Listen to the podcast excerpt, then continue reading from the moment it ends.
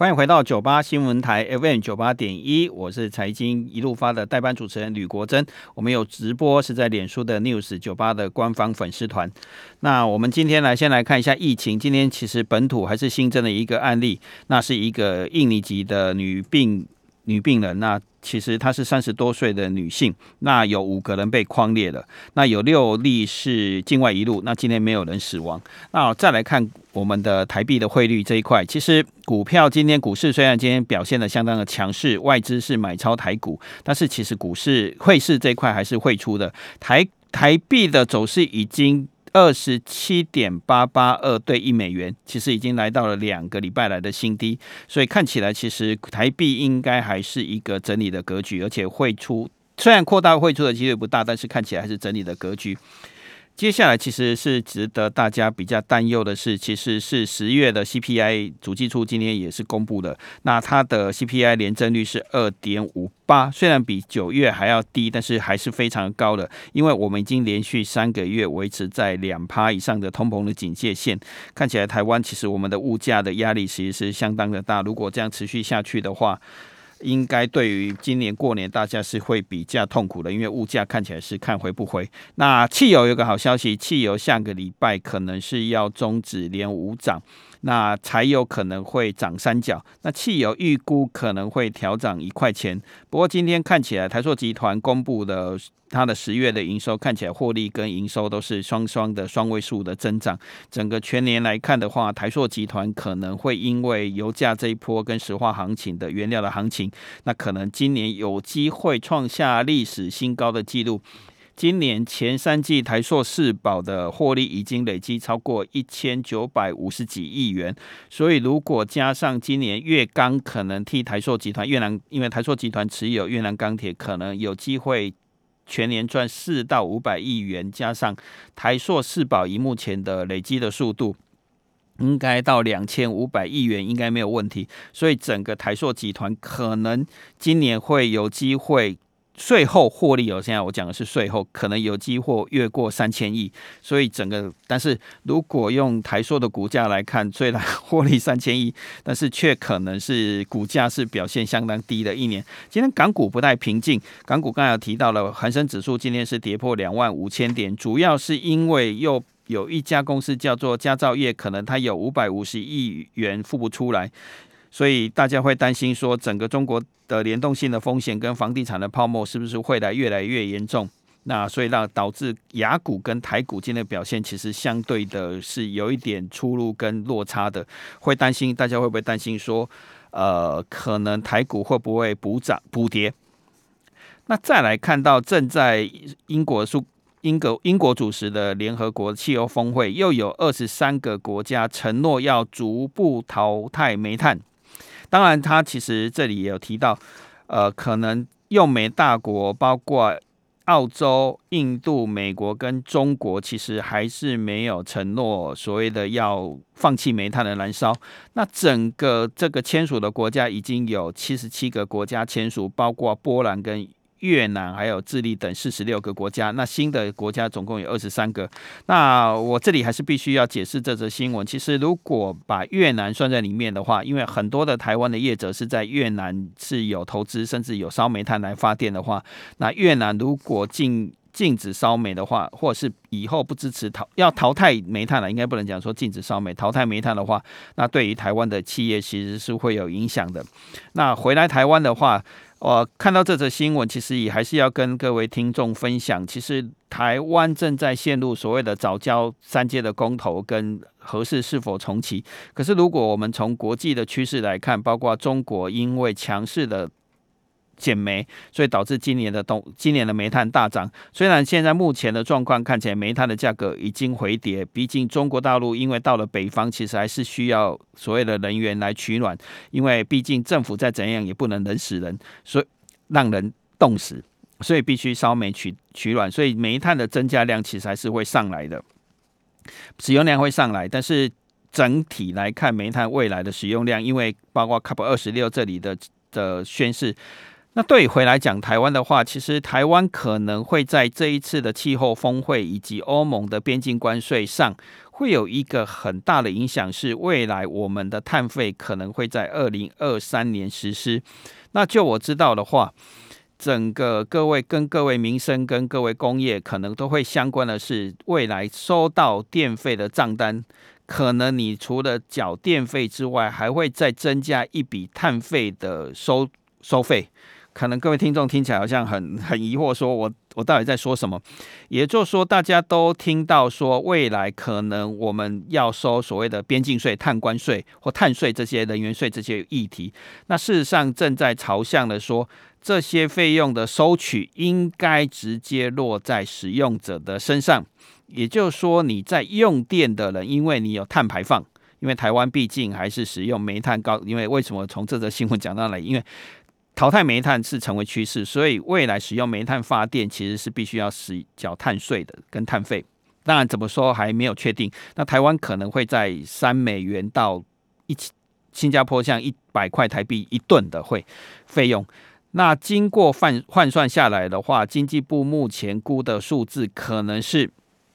如果你假设你一年使用的电费是一万块的话。你可能缴的碳费可能会在两百块到六百块。如果你是企业，可能用到十万块，那你可能会缴两千到六千块。这个差距是在于说你可能使用多少的电跟电的多少。那如果你电用的越多，会越来越多。另外一块其实是跟台湾我们决定未来要收多少碳费。会有关，如果你收的碳费是一百块一吨的话，那就是可能你要缴两百块。如果是十美十美金一吨，就是相相当于三千块，你可能就要缴到三倍，就是六六千块或六百块，看你用电。所以可能大家会想说，诶，我为什么要特别念 COP 二十六这则新闻？是因为当联合国气候峰会一旦有了最新的决定的时候，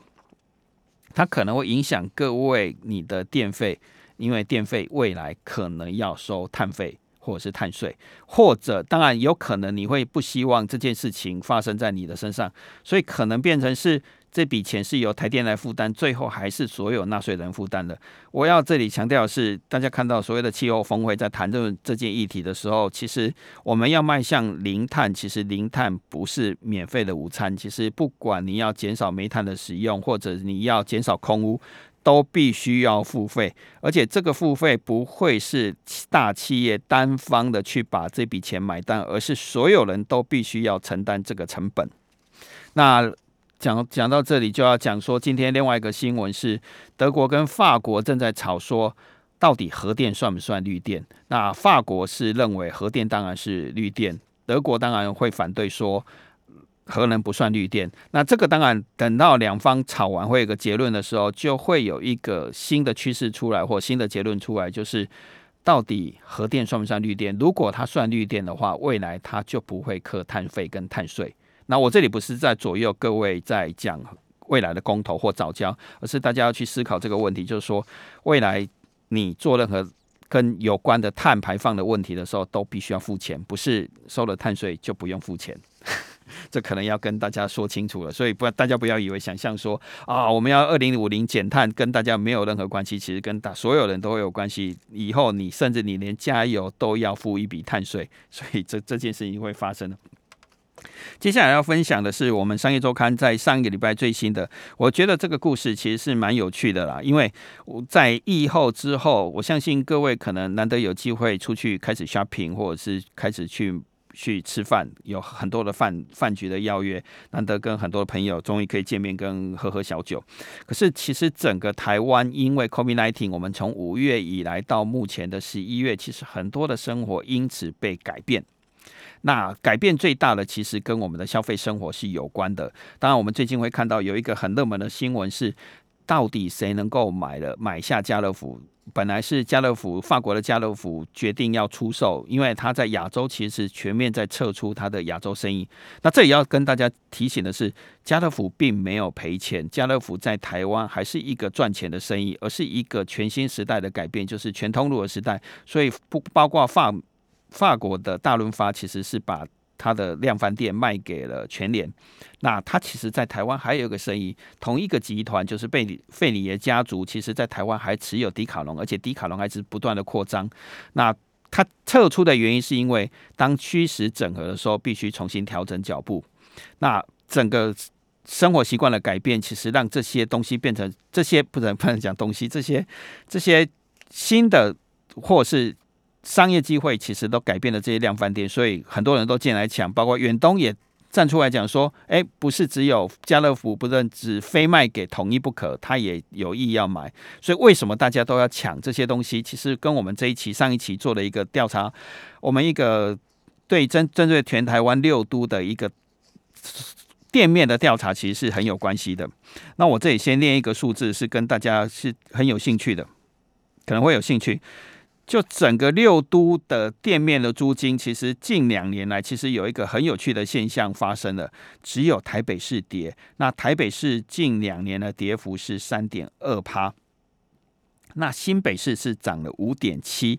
那桃园市涨的最多是十五点八，那再来是台中市涨了十二点四，那台南市是涨了五点四，那高雄因为有新的商商机出来，变成是是涨了十点零九，那会变成哎，怎么发生这个现象？其实我们会接下来继续追一个有趣的的话题。为什么哎，店面怎么会产生这个这个现象？所以我们就跑进了到了台北市的东区，到了中孝复兴，在这个地方其实曾经是对于大家是很有意识性的是，曾经在这里一线店面曾经单店卖的十二亿元。那如果现在再去单一个店面卖十二亿元哦，那拥有台湾三。全台三分之一、三分之二百万租金的店面都在这个地方。可是两年来，我们可以看到有些东西其实是从这些撤退了，包括江浙永福楼关掉了，那、呃、港式饮茶店唐朝也关了，韩流名店 Forever 二十一也关掉了，加拿大的名牌 Superdry 也从这里离开了。可是，好，那我们先广进广告一带，我们今天再继续分享。欢迎回到九八新闻台 FM 九八点一，我是财经一路发的代班主持人吕国珍。今天我们的直播是在脸书的 News 九八官方粉丝团来进行啊，因为 YouTube 不能播，只有只有那个 脸书，所以大家要看直播的话，可能要去去看脸书的直播。那我接下来继续跟大家分享上周上一期封面做的黄金商圈的大反转了哈。其实我们从那个现象就看到，哎。那为什么黄金店面其实曾经有台湾三分之二百万店面的黄金店面都变成没有人租？可是转角到了巷弄里面，却发现一个现象：是巷弄里面的房子其实是有人租的，而且是租满的，变成是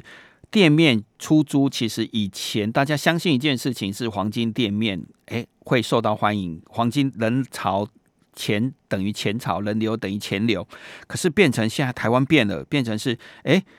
马路上人最多的地方是冷的，巷弄里面是热的，所以刚才讲那些黄金店没有，反而没有人租。可是到巷子里面发现网红店开，网红店开了店，却发现一个现象是拿着 GPS 有人找上门来，也变成哎，怎么变成是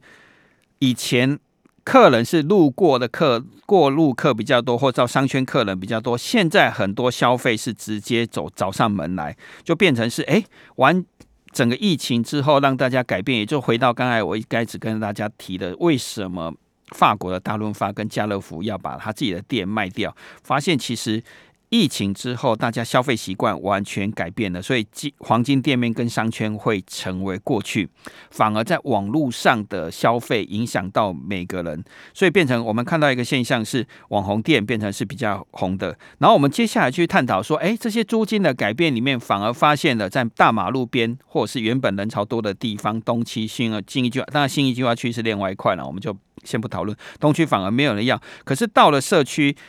社区店反而是受到欢迎的，甚至像新北这些巷弄里面的店是受到欢迎的。再往里面看，他们在在里面干嘛？变成是上周又继续往里面看，发现哎，里面这些店租了之后，竟然在做什么？竟然在做仓库跟做所谓的摄影棚。那如果各位可能有机会到所谓的同小七或者是全家或莱尔富，OK 这些便利商店去取货的话，发现其实每天到了便利商店最多。的消费行为可能去那边取货，我们的便利商店小七变成是电商的仓库，然后变成是地电商取货物流的宅配业者之一。这其实是变成一个很可怕的现象。如果你去看这个现象的时候，你可以看到，在纽约挂牌的虾皮现在的股价是三百多美金，四年来涨了四十三十倍。那可是我们可以看到，我们的全家跟统一超，其实它股价是往下掉了。所以为什么？罗志先要去买所谓的家乐福，必须要去发展不同的虚实整合。然后我再往下看的话，又发现另外一个现象是，越靠近社区的，这是上周调查发现的，越靠近住宅区跟社区的贴近上班族的地方，哎，反而这些店面是有人租的。那一一年来，其实消费会变成旺盛。其实再往下追的时候，会发现可能跟各位大家也有关的。其实你变成是上楼回家，下下楼消费，然后你可能很多东西，就刚才我提了，到小七去取货，到了家乐福去取货，因为家乐福现在在发展，所以变成哎，你的所有生活都在网络上消费，你的实体其实是。你的你家周边的店变成是你的取货的地点，所以变成是哎，反而是社区型的店面变成有人抢手，所以变成是台北市反而是蛋黄区的租金在往下掉，可是蛋白区的租金在往上掉，而且因为疫情这件事情变得越来越明显，所以如果往往再往下前看的话，发现很多店面就开始包括早餐店、便利商店跟房仲都跑到了社区里面去，这个改变其实是。蛮有蛮蛮鲜明的，还有一个现象其实是量贩店其实变成表现的整个租金跟商圈的表现变得更好。其实，诶，这也是蛮有趣的调查发现，就是它的周遭的生活机能会越来越完整，然后加上家乐福这些大型业者发展的上在线上下单，然后下线上。下单，然后外送，或者是你可以到店去取货，变成周边的人，哎，反而是越来生意越来越好。那反而是是市区东区的有，像我们看到最新的财报，像微风，其实它出现的亏损。那微风出现亏损，其实是蛮让我讶异的。可是如果你去想新冠肺炎的疫情，COVID-19 的疫情的时候，你会发现以前可能一个店面，呃。在 mall 里面，在百货公司里面是方便的，因为它挤得最多人潮。可是当疫情一发生，有确诊或者是要消毒、要检疫的时候，整个全部大整个 mall 里面的人全部都受到了影响，反而变成大家都去抢街边店。所以像家乐福这些大型业者的周遭，这两年来它的租金是往上涨的，它变成是哎，周边的商机也带上来。所以我们再回头来讲。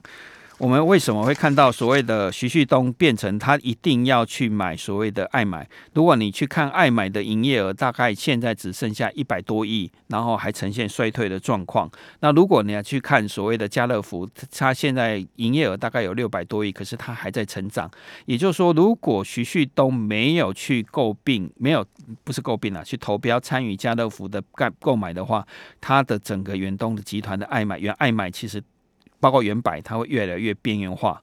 那这对它整个集团的发展，就会回到讲几个故事，就会看到我们看到以前的远传跟台哥大，在电信业者还有好多家的时候，包括什么泛亚电信这些，在诟病的时候，其实远东集团的脚步是落后在台哥大，所以变成台哥大变成今天是电信业的大哥，股价大概是九十几块，可是远传大概六十几块。如果徐旭东这时候没有出手，他的老三的地位会越来越难保。同时，我们也看到另外一个现象是，momo 的市值是三千多亿，那。Momo 的背后是富邦集团，整个富邦集团因为这样的虚实整合，那 Momo 也很清楚，他未来对手就是全联，那全联的对手未来也可能是所谓的 Momo 这样的业者。那如果这样的变化的话，再加上金融整合，以富邦来讲，我们看到它光 Momo 就有三千亿的市值，可是远东其实远百再往下掉，股价才二十块钱，所以徐旭东如果没有诟病的话，这是很危险的。那对统一来讲，它可能整个通路都被掌握的话，它。就刚才回到刚才讲的，虾皮变成是把它当成是所谓的它的仓库跟发货的地点的时候，